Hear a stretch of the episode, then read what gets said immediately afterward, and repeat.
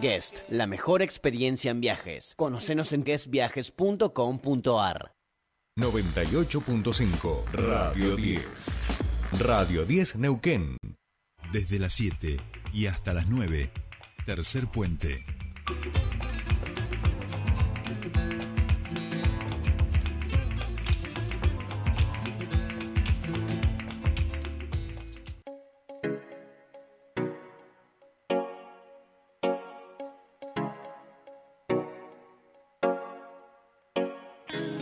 Bien, ya estamos aquí 8.40 minutos en toda la República Argentina y tal como habíamos anunciado al comienzo del programa, ya estamos en comunicación y nos está escuchando el vicegobernador de la provincia y actual candidato a gobernador por el Movimiento Popular Neuquino, el señor Marcos Conman. Marcos, muy buenos días, te saluda Jordi Aguiar, bienvenido a Tercer Puente.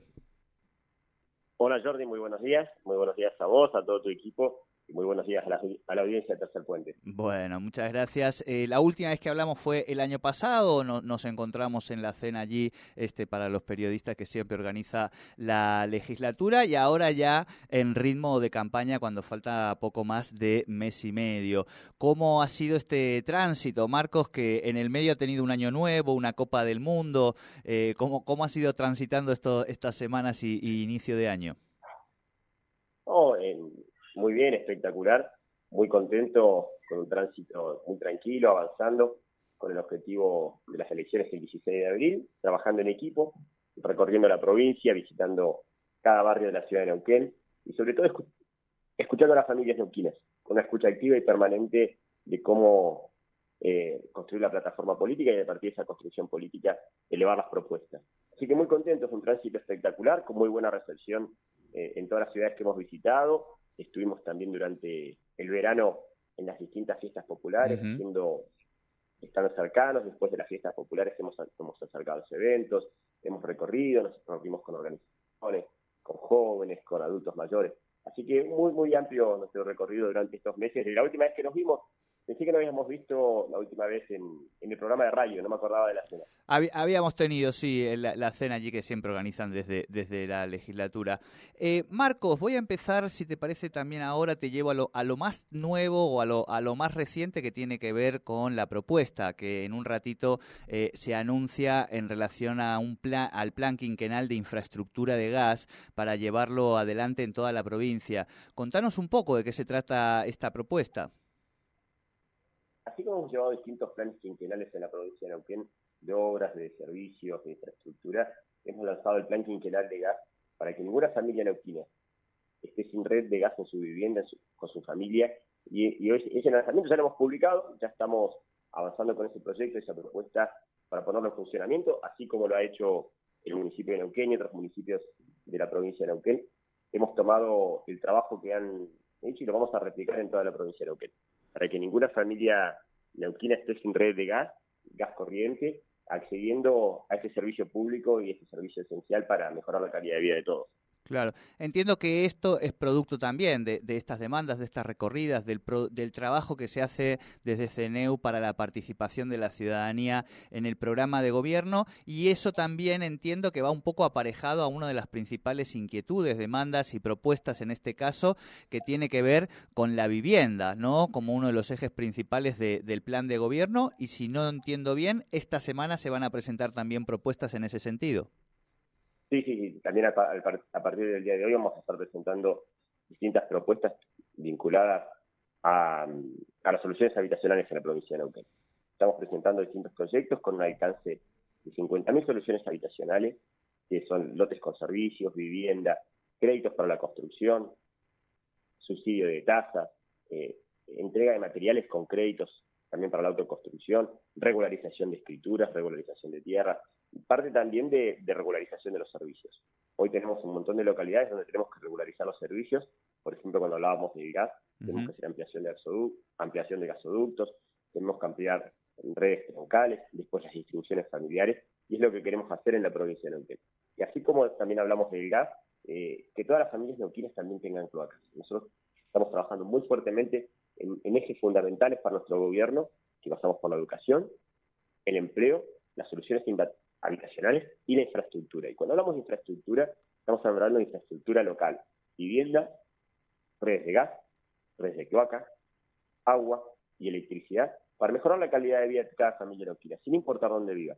La, semana pasada estábamos reunidos en, Centenario con vecinos y vecinas de Villa Obrera, un barrio que ya tiene más de 50 años de historia en Centenario, y nos planteaban la necesidad de las cloacas y que las redes de gas estaban deteriorando. Tomamos el compromiso, lo estamos incorporando a la, a la plataforma que queremos llevar adelante para trabajar en conjunto con el municipio de Centenario, que es el que lleva la distribución de las cloacas en la localidad, trabajar el proyecto ejecutivo, el financiamiento y ejecutar las obras de cloacas en el barrio Villa Obrera. Y así como vamos haciendo en Centenario, lo vamos a ir haciendo en cada localidad de la provincia de Neuquén. Bien, estamos hablando con el vicegobernador de la provincia, Marcos Coman, actual candidato a gobernador del Movimiento Popular Neuquino, eh, y consultándole, quien nos va contando también parte de las propuestas eh, que vamos a estar escuchando a lo largo de estos días, de estas semanas, que tienen que ver en este caso con, la infraestructura, con la vivienda, con los servicios básicos, pero entiendo, Marcos, también, la semana pasada, eh, el fin de semana creo, recibíamos imágenes tuyas visitando también este una empresa, vamos viendo cómo vas recorriendo pymes que tienen que ver con el desarrollo productivo y entiendo que hay otros, otras infraestructuras como son las de energías renovables, Villa Nahueve, el emprendedurismo, las pymes, digo, ese tejido este, también que es muy importante a la hora de fortalecer la, infraestructura, ¿no? Sí, estamos en una etapa de crecimiento y desarrollo del gas de petróleo en la provincia de Neuquén ese crecimiento nos va a permitir ampliar la matriz productiva.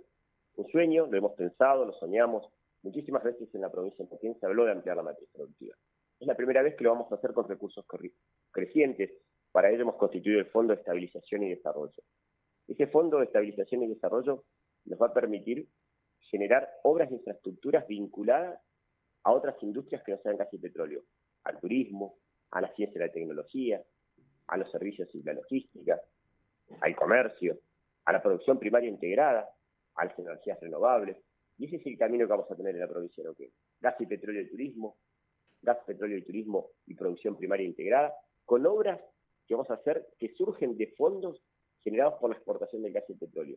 Van a generar regalías y esas regalías, en vez de volver a meterlas en el mismo circuito, las vamos a invertir en obras que nos permitan generar empleo en la provincia de Neuquén, en forma distribuida, porque cuando hablamos de turismo, son obras que vamos a hacer en localidades donde hay que potenciar el turismo.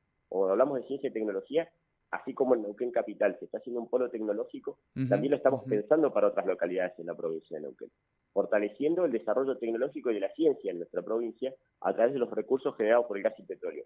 ¿Y eso a qué nos lleva? A tener un mayor derrame de los recursos en las familias neuquinas.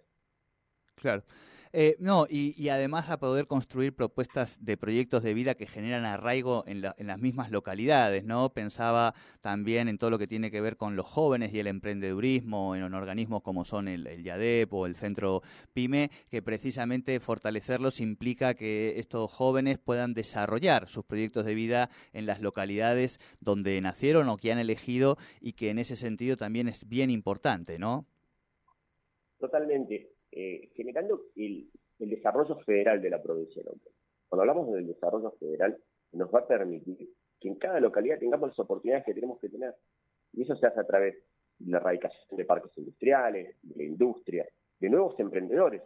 El viernes también por la tarde visitaban los emprendedores que están abriendo un, comercio en el parque industrial y están vinculados con la producción primaria en el Limay Medio.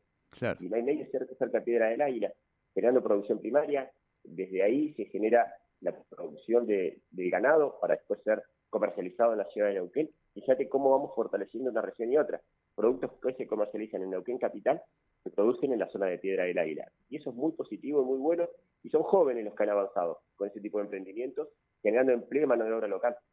Tal cual, tal cual. Esto es bien, bien importante. Eh, quería por eso también nombrarlo, Marcos. Y me queda, estamos haciendo un recorrido rápido, intenso, pero me parece que, profundo y eso está bueno. Eh, quería hablar también, porque quien te acompaña en la fórmula es Ana Pechen. Eh, cuando a mí me tocó ser estudiante en la Universidad del Comahue era la rectora, después ha sido vicegobernadora muchos años, una profusa conocedora de nuestra provincia, pero también del tema educativo. fue quien encabezó esa ley de, de educación y entiendo que están haciendo eh, propuestas educativas eh, permanentemente en lo que tiene que ver con la educación técnica, con los oficios y ahora también con la formación docente y con este plan de becas Gregorio Álvarez. Marcos, contanos un poco más. Nosotros entendemos y estamos convencidos de que los cambios en la sociedad se van a dar con uno de, los, de las fortalezas o el pie fundamental, que es la educación. Nosotros entendemos como la educación la herramienta transformadora o la herramienta eh, más poderosa que tenemos para generar capacitación y formación y generar nuevas oportunidades, vamos a ir por ese lado. Y hablando con distintos jóvenes, con el sistema educativo, con docentes, con los mismos eh, profesionales que después tienen que insertarse al mercado laboral. Cuando hablamos con las empresas, lo que nos contaban es la brecha que hay desde la formación educativa hacia el primer empleo. Cuando hablamos de esa brecha, nos encontramos que falta la capacitación, la formación, con herramientas modernas para ese puesto de trabajo.